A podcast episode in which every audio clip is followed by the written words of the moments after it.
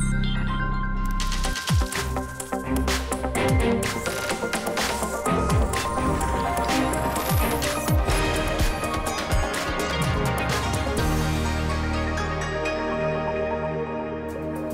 Bonjour à toutes et à tous, vous regardez l'échiquier mondial sur RT France. Au sommaire aujourd'hui, les crypto-monnaies. Peu connues du grand public il y a quelques années, ce mode de paiement virtuel étant aujourd'hui son influence sur le marché financier se transformant peu à peu en un outil géopolitique. Alors comment les crypto-monnaies se positionnent-elles sur l'échiquier mondial? L'utilisation des crypto-monnaies se répand dans un certain nombre de pays. L'Iran, le Venezuela ou la Corée du Nord s'en servent principalement pour contourner les sanctions. Le Salvador, lui, adopte le Bitcoin comme monnaie officielle, espérant ainsi attirer plus d'investissements. Même l'ONU en fait usage afin d'assurer la traçabilité de ses transactions à des fins humanitaires. Cette popularité croissante des crypto-monnaies inquiète un certain nombre d'États qui cherchent à réguler les crypto-actifs. L'Union européenne, par exemple, envisage de créer un cadre législatif pour les crypto-monnaies alors que la Russie les interdit en tant que moyen de paiement. La Chine, elle aussi, resserre les vis. Parallèlement aux tentatives de régulation des crypto-monnaies, certains États sont en train de créer leur propre monnaie numérique. Les États-Unis, l'Union européenne, la Russie et plusieurs autres travaillent activement dans cette direction. La Chine, quant à elle, compte lancer son e-yuan en 2022.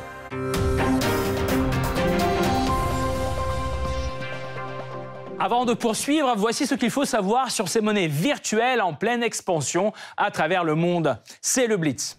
Une crypto-monnaie se définit comme une devise numérique et virtuelle qui utilise un protocole nommé blockchain pour permettre une transaction d'un utilisateur à l'autre. Leur acquisition se fait généralement par l'achat ou par le minage. Cette activité gourmande en énergie consiste à sécuriser un réseau de transfert de données en échange d'une récompense.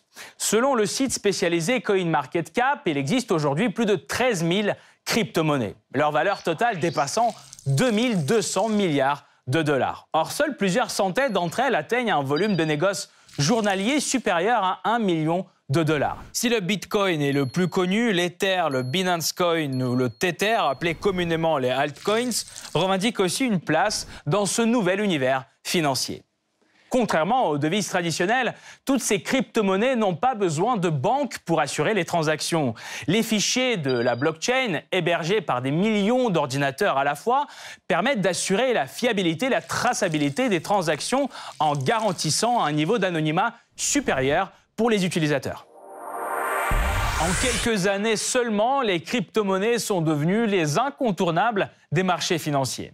Bien plus qu'un outil de paiement virtuel, elles permettent aujourd'hui à certains États d'attirer les investissements ou de réduire les frais de commission pour les transactions internationales.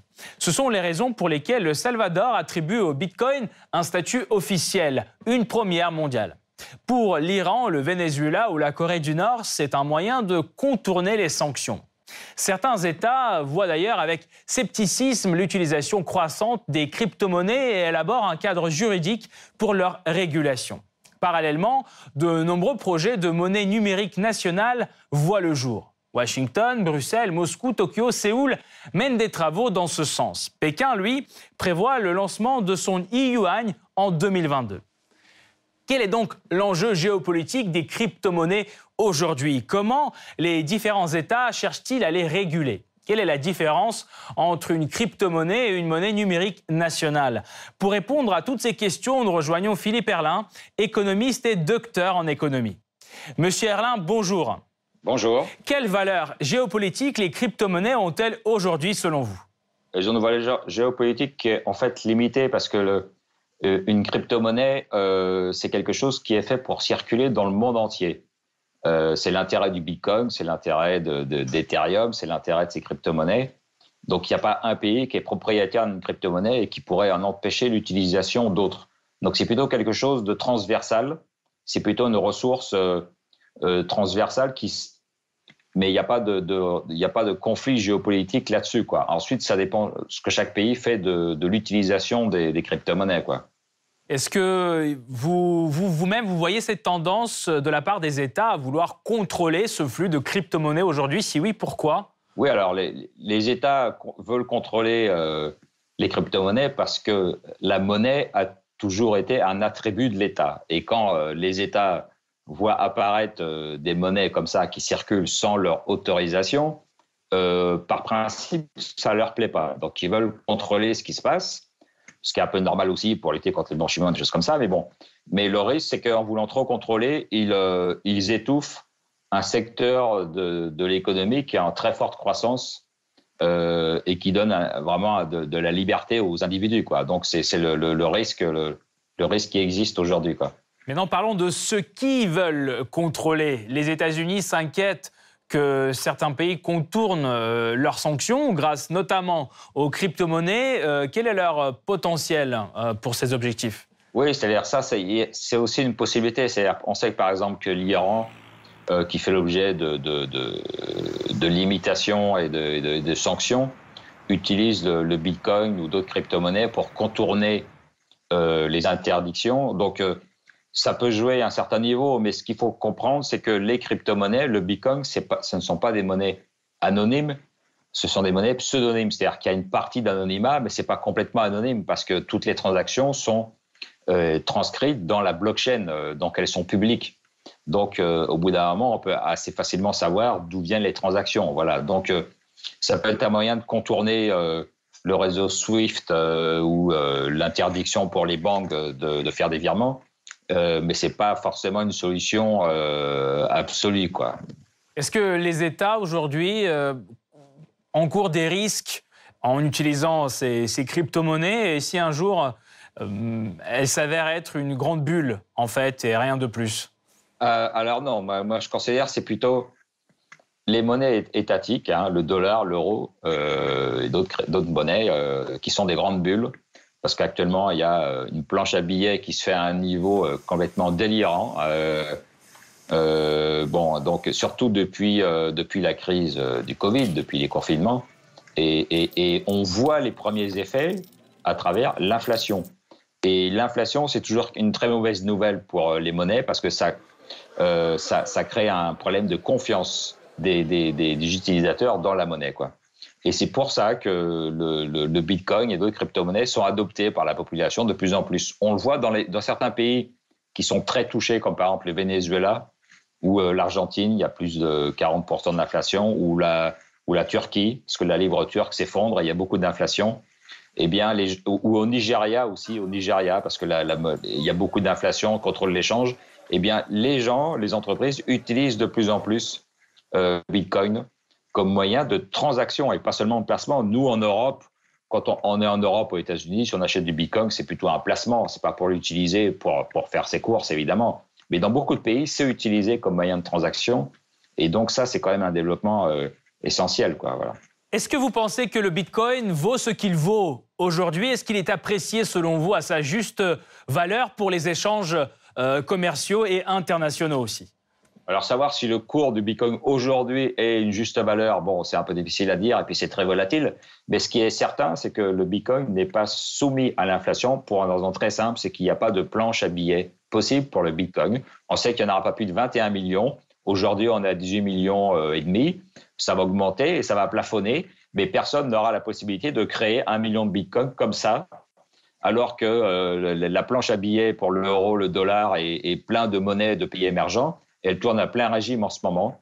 Euh, voilà, donc la bulle, elle est plutôt de ce côté-là pour moi, du côté des monnaies fiat, des monnaies étatiques. Merci beaucoup, Monsieur Erlin. Nous allons poursuivre notre analyse tout de suite, mais nous vous retrouverons à la fin de cette émission pour plus de détails sur ce thème. Merci encore les États-Unis s'inquiètent de l'efficacité de leurs sanctions économiques. Un récent rapport du ministère des Finances pointe du doigt les plateformes alternatives de paiement qui permettent aux entités sanctionnées de commercer en dépit des restrictions imposées par Washington. Les innovations technologiques telles que les monnaies numériques, les plateformes de paiement alternatives et les nouvelles façons de cacher les transactions transfrontalières réduisent toutes potentiellement l'efficacité des sanctions américaines. C'est notamment la raison pour laquelle les crypto-monnaies jouissent d'une popularité croissante en Iran et au Venezuela, vivant actuellement sous le joug des sanctions américaines. Au Venezuela, Nicolas Maduro encourage l'utilisation de la crypto-monnaie dans les échanges internes et externes. En octobre 2020, une loi spéciale est adoptée permettant à l'exécutif vénézuélien de créer et d'utiliser les cryptos comme un instrument monétaire afin de contourner les sanctions. L'Iran, lui, suit presque le même chemin. En avril dernier, le gouvernement autorise ses institutions financières à payer les importations avec des crypto-monnaies tout en spécifiant que celles-ci devaient provenir de mineurs accrédités par l'État. Contourner les sanctions à l'aide de la crypto-monnaie, c'est ce que fait aussi la Corée du Nord, beaucoup plus avancée en la matière que l'Iran ou le Venezuela, selon plusieurs experts dans le domaine. Ayant un portefeuille de crypto-monnaies d'environ 1,5 milliard de dollars, Pyongyang s'en sert pour acheter et vendre des produits chez les tiers en dépit des sanctions internationales. La Corée du Nord financerait également ses programmes nucléaires et balistiques avec des crypto-monnaies. C'est du moins la conclusion d'un rapport confidentiel de l'ONU vu par CNN. Les experts s'alarment surtout de la manière dont Pyongyang acquiert des actifs crypto. Selon le document, entre 2019 et 2020, la Corée du Nord aurait dérobé plus de 300 millions de dollars de crypto-monnaies via des attaques informatiques. Une anonymité accrue, l'indépendance vis-à-vis des institutions financières et la quasi-absence des frais de transaction, autant d'avantages qui attirent dans de nombreux États du monde. Au Nigeria, par exemple, la crypto-monnaie est perçue comme un moyen d'échapper au bouleversement sur le marché interne. Plus de 400 millions de dollars ont été échangés en crypto-monnaie au Nigeria en 2020, faisant du pays le troisième utilisateur de monnaie virtuelle au monde après les États-Unis et la Russie.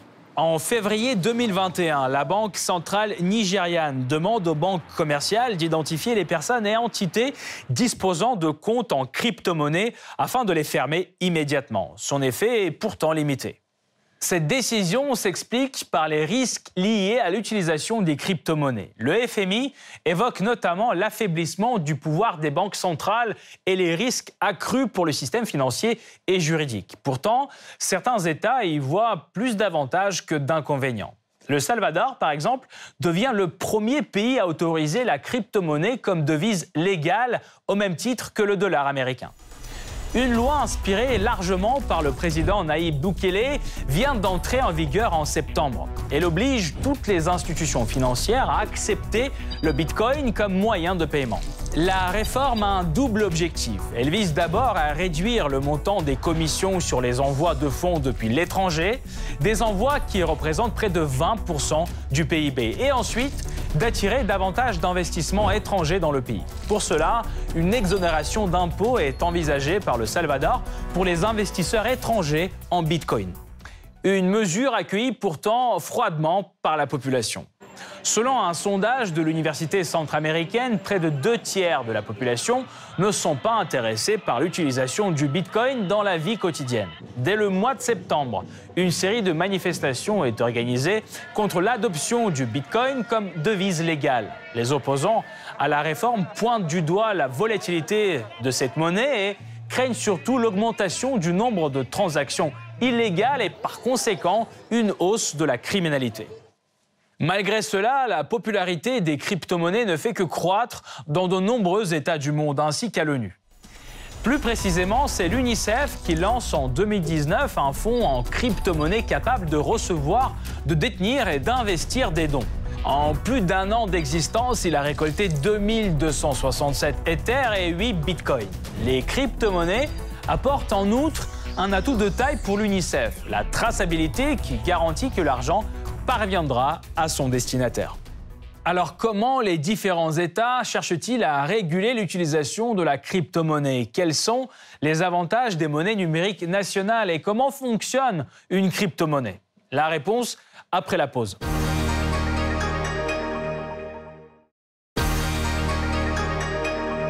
Plus de dix ans après leur apparition, les crypto-monnaies pèsent de plus en plus dans la finance mondiale. Un succès qui n'était pas du tout évident à leur début, lorsque ce mode de paiement intéressait plutôt les geeks ou les blanchisseurs d'argent sale. À partir des années 1990, plusieurs tentatives sont menées dans le but de créer une monnaie électronique. Outre l'anonymat, l'objectif est également d'éviter le recours à une autorité centrale pour valider les transactions.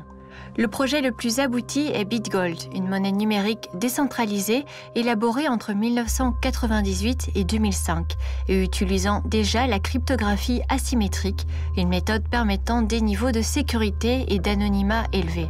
Cependant, ces tentatives échouent, notamment à cause de la difficulté à mettre en place un registre infalsifiable des transactions. En 2008, alors que la crise financière bat son plein, un document est diffusé à une liste de destinataires s'intéressant aux questions de cryptographie. L'auteur, sous le nom de Satoshi Nakamoto, y décrit les bases de la création d'un système de paiement électronique nommé Bitcoin, utilisant un réseau informatique de pair à pair, c'est-à-dire sans serveur central. Chaque ordinateur du réseau peut contenir une copie du registre des transactions. À la suite d'opérations de calcul complexes, les nouvelles transactions sont validées et enregistrées par bloc, d'où le nom de blockchain donné au registre. Lors des opérations de validation, de nouveaux bitcoins sont émis pour récompenser les utilisateurs ayant fourni la puissance de calcul, ces derniers étant appelés les mineurs. Ce système est implémenté au début de l'année 2009 avec la publication par Nakamoto de la première version du logiciel Bitcoin en open source. Au départ cantonné à une petite communauté de passionnés, le réseau va s'étendre peu à peu. La première plateforme permettant d'échanger des bitcoins contre d'autres monnaies ouvre l'année suivante. Le principe de la blockchain est vite repris et de nombreuses autres crypto-monnaies voient le jour. Cherchant à tirer parti de l'anonymat des transactions, les réseaux criminels et de blanchiment d'argent vont s'intéresser rapidement à ce nouveau mode de paiement. En 2011 est créé le site clandestin Silk Road, un marché en ligne permettant entre autres l'achat et la vente de produits et de services illicites, utilisant le Bitcoin pour le règlement des transactions. Il sera fermé en 2013, mais vite remplacé par d'autres. Les réseaux criminels ne sont pas les seuls à s'y intéresser. De plus en plus de commerçants y voient un moyen d'échapper aux frais bancaires et aux fraudes lors du paiement. En 2015, le Bitcoin était déjà accepté par plus de 100 000 commerçants à travers le monde. À partir de 2017, le cours du Bitcoin explose, passant de 1000 dollars en janvier à plus de 15 000 dollars en décembre. Aujourd'hui, il atteint plus de 60 000 dollars. Cette explosion est notamment due à l'intérêt croissant de fonds d'investissement qui voient les crypto-monnaies comme un nouveau support de spéculation. Dans le même temps, les États et les autorités centrales peinent à leur donner un statut juridique clair. Parallèlement à son succès croissant, plusieurs défauts des crypto-monnaies sont mis à jour. La plupart d'entre elles peuvent traiter un nombre de transactions par seconde beaucoup plus faible que les systèmes de paiement classiques. De plus, la volatilité de leur cours est très importante, avec des variations atteignant parfois 20% en quelques jours. Enfin, les frais de transaction, qui rémunèrent les mineurs chargés de la validation des transactions, augmentent de manière importante à partir de 2017, ce qui rend difficile leur adoption comme moyen de paiement courant. Indépendantes des politiques monétaires des banques centrales, les crypto-monnaies sont de plus en plus perçues comme un havre de sécurité pour les investisseurs, ce qui est surtout utile dans les moments de perturbations politiques et économiques. Ainsi, en 2019, la guerre commerciale entre les États-Unis et la Chine propulse les cours du Bitcoin et de l'or. Exemple, début août 2019, Forbes note la montée du Bitcoin après une nouvelle vague de tensions sino-américaines. Le cours de l'or bondit aussi. Tout cela à cause de l'affaiblissement du yuan qui pousse les investisseurs à chercher des refuges. En 2020, sur fond de crise pandémique, l'effet est encore plus notable. En 12 mois, le prix de l'or grimpe de plus de 20% et celui du Bitcoin de 400%. Et cette tendance se poursuit en 2021, comme le soulignent les experts du géant américain JP Morgan. La résurgence des préoccupations liées à l'inflation chez les investisseurs a renouvelé l'intérêt dans l'utilisation du Bitcoin en tant que refuge contre l'inflation. Les investisseurs institutionnels semblent revenir au Bitcoin le voyant probablement comme un meilleur refuge contre l'inflation que l'or. Sur fond de demande croissante, la capitalisation du marché des crypto-monnaies dépasse déjà 2200 milliards de dollars. Des volumes que les gouvernements nationaux ne peuvent pas ignorer. De plus en plus, les États tentent de mettre la main sur ce système de financement parallèle et le réguler. Début octobre, Joe Biden annonce une coalition de 30 pays pour lutter ensemble contre la cybercriminalité. Parmi ses objectifs, couper les flux financiers des hackers, ce qui passe surtout par le contrôle accru des crypto-monnaies. La coopération internationale est encore à ses débuts. Au premier sommet virtuel à la mi-octobre, les 30 membres ont simplement confirmé leurs intentions. Les États-Unis donnent le ton, ils viennent de créer une équipe nationale de police des crypto-monnaies qui veillera sur l'utilisation de ces actifs à des fins criminelles. De fait, l'administration Biden se penche de plus en plus sur ce domaine. Selon Bloomberg, la Maison-Blanche prépare même une stratégie nationale. En attendant, Washington resserre les vis. En septembre 2021, les États-Unis sanctionnent une plateforme d'échange de crypto-monnaies. Une première, le Trésor américain accuse le site de faciliter les transactions liées à des acteurs illégaux, notamment des hackers. Auparavant, en 2020, le régulateur américain SEC avait empêché le lancement de la monnaie Gram de la messagerie Telegram. Facebook subit aussi de fortes pressions avec sa monnaie Libra. Annoncé en 2019, le projet a été révisé plusieurs fois à la demande de Washington et attend toujours son feu vert. Pourtant, en juillet 2020, les États-Unis autorisent certaines banques à détenir de la monnaie virtuelle. Cet octobre, le premier fonds d'investissement de Bitcoin entre à la bourse américaine. Entre-temps, outre-Atlantique, l'Union européenne fait encore ses premiers pas vers la crypto-régulation.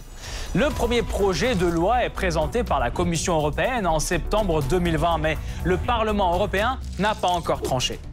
Entre-temps, certains pays de l'UE n'attendent pas Bruxelles et légifèrent au niveau national. Dans certains pays comme l'Espagne ou l'Italie, la régulation est minime. Elle oblige seulement les détenteurs à déclarer leur plus-value. D'autres, comme la France, encadrent plus fortement le secteur. Par exemple, les offres de jetons, dits les ICO, sont réglementées, tout comme les pouvoirs de l'autorité des marchés financiers sur les prestataires des services d'actifs numériques. D'autres poids lourds géopolitiques préfèrent réglementer encore plus fermement. Parmi eux, la Russie. Elle introduit dès 2021 une loi sur les crypto-monnaies qui interdit de les utiliser en tant que moyen de paiement et de mener des ICO, de monnaies non garanties par des actifs, sur les plateformes financières russes. Nous restons réservés vis-à-vis des crypto-monnaies. C'est un ersatz d'argent et nous sommes contre l'utilisation des crypto-monnaies pour des paiements à l'intérieur du pays. En revanche, Moscou autorise à utiliser les crypto-monnaies comme instrument d'investissement à condition qu'elles soient achetées sur les plateformes étrangères. D'autres pays choisissent la voie de l'interdiction totale, comme la Chine. Un des principaux centres mondiaux de l'industrie du minage, le pays ne cherche pas à capitaliser cet avantage, mais tente au contraire de l'étouffer. Depuis 2013, Pékin tente d'interdire les cryptoactifs sur son territoire et ne cesse de durcir sa politique interdiction des opérations crypto pour les sociétés, ICO et crypto-bourses hors la loi, blocage des sites, etc. Cette année, la pression devient maximale. Dès le mois de mai, le minage des crypto-monnaies est interdit dans plusieurs provinces. Et en septembre, Pékin interdit complètement les opérations avec les crypto-monnaies pour ses citoyens en Chine ou ailleurs. Cette croisade de plus en plus acharnée s'explique par le projet de Pékin de lancer sa propre monnaie numérique contrôlée par l'État. De quoi s'agit-il? La monnaie numérique d'un État utilise la blockchain tout comme une crypto-monnaie classique. Et si les crypto-monnaies sont émises par un réseau décentralisé de mineurs privés, la monnaie numérique d'un État, elle, est émise uniquement par la banque centrale de cet État. En plus, sa valeur sera stable, adossée au cours de la monnaie nationale, et on pourra l'utiliser comme moyen de paiement et la convertir en argent liquide, ce qui est souvent proscrit pour les cryptoactifs. Pour l'utilisateur, cette nouvelle monnaie ressemblera comme deux gouttes d'eau à l'argent classique sous forme électronique. Mais pour l'État, la différence entre les deux est notable. Grâce à la blockchain, la monnaie numérique permet d'identifier et tracer toute transaction financière. Sans surprise, la Chine n'est pas la seule à se pencher sur ce concept. Pékin a déjà mené plusieurs tests du e-yuan et compte le lancer en 2022. Mais la Chine ne sera pas la première. De fait, en octobre 2020, les Bahamas ont commencé le déploiement de son Sand dollar. Les pionniers sont talonnés par plusieurs économies majeures les États-Unis, l'Union européenne, la Russie, le Japon, l'Inde et d'autres. Au total, selon la Banque des règlements internationaux, 86% des banques centrales dans le monde travaillent sur leur monnaie numérique. et 14% avancent déjà vers la mise en place de projets pilotes. Pour l'instant, cette nouvelle forme d'argent n'a aucun encadrement légal au niveau international. Des propositions sont avancées par la Chine ainsi que par un groupe de banques centrales occidentales. Mais les monnaies numériques nationales pourront-elles concurrencer les crypto-monnaies? Ces dernières seront-elles un jour universellement acceptées? Pour y voir plus clair, nous revenons vers Philippe Erlin, économiste et docteur en économie. Monsieur Erlin, pensez-vous que les crypto-monnaies peuvent ébranler le statut du dollar sur l'échiquier mondial et accélérer la dédollarisation? Oui, ça, je crois que ça, ça peut jouer, surtout que là, on voit l'inflation réapparaître aux États-Unis, et ça, c'est très embêtant parce que ça pose un problème de confiance dans la monnaie. Euh, donc oui, il y a un mouvement de dédollarisation qui est général, mais le, le Bitcoin peut le renforcer parce que le Bitcoin, ça peut, tout à fait être une monnaie euh, de valeur reconnue au niveau international. Et donc, pour des échanges internationaux, euh, on, peut tout à fait fonctionner en Bitcoin parce qu'il y a une confiance absolue, il n'y a pas de risque de planche à billets, il n'y a pas de risque de, tout d'un coup d'inflation qui se met à démarrer. Et donc oui, le, Bitcoin peut contribuer à euh, restreindre la, puissance du dollar dans les échanges internationaux. Que pensez-vous du statut légal euh, des crypto-monnaies? Est-ce que d'autres pays suivront les pas du Salvador, par exemple? Alors ça, oui, je, crois et j'espère que d'autres pays vont suivre le Salvador. Le Salvador a, fait du Bitcoin une monnaie légale, c'est-à-dire qu'on peut euh, l'utiliser dans toutes les transactions euh, courantes. Et euh, alors le Salvador, c'est un cas particulier parce qu'il n'a pas de monnaie. Il a abandonné sa monnaie il y a déjà plusieurs années, et c'est le dollar qui était sa monnaie officielle. Donc là, il permet au Bitcoin d'être la, deuxième monnaie. Mais il y a d'autres pays confrontés à des problèmes d'inflation, à des problèmes de crédibilité dans leur monnaie, qui pourront pas forcément faire du Bitcoin la monnaie, une monnaie officielle comme au Salvador, mais en tout cas permettre aux utilisateurs de, commercer euh, et d'échanger en Bitcoin. Donc ça, c'est une possibilité qui, peut tout à fait s'ouvrir. Et de toute façon, même si l'État ne valide pas ça, c'est déjà le cas concrètement dans beaucoup de pays émergents qui, subissent de l'inflation, du contrôle d'échange. Eh ben, les gens utilisent Bitcoin concrètement. Donc ensuite, si l'État valide ou pas, c'est secondaire, mais voilà. Quel euh, sera le rôle, selon vous, des crypto-monnaies pour la géopolitique dans l'avenir? Je ne vois pas trop les crypto-monnaies comme moyen de, ligne de fracture entre les crypto-monnaies comme moyen de libération entre les États et la population les États qui gèrent de plus en plus mal euh, leur monnaie, aussi bien dans les pays euh, développés que dans les pays émergents, euh, et puis la population, les entreprises, qui elles subissent l'inflation, le contrôle d'échange, et ça les, restreint, ça, ça, freine leur développement. Et donc, ils vont se mettre de plus en plus à utiliser le Bitcoin et d'autres crypto-monnaies pour avoir une liberté par rapport aux États. Donc, moi, c'est plutôt à ce niveau-là que je vois le rôle des crypto-monnaies. C'est plutôt quelque chose de vertical entre la population et les États plutôt qu'entre États, parce qu'une euh, crypto-monnaie, de toute façon, ça circule de façon internationale, donc on ne peut pas avoir une crypto-monnaie dont, on interdirait l'utilisation à d'autres pays. Merci beaucoup euh, Philippe Erlin. Je rappelle, vous êtes économiste et docteur en économie. Merci d'avoir été là, d'avoir apporté votre éclairage. Cette partie-là n'est pas encore terminée. La semaine prochaine, une nouvelle partie vous attend avec d'autres pions sur l'échiquier mondial. À bientôt sur RT France.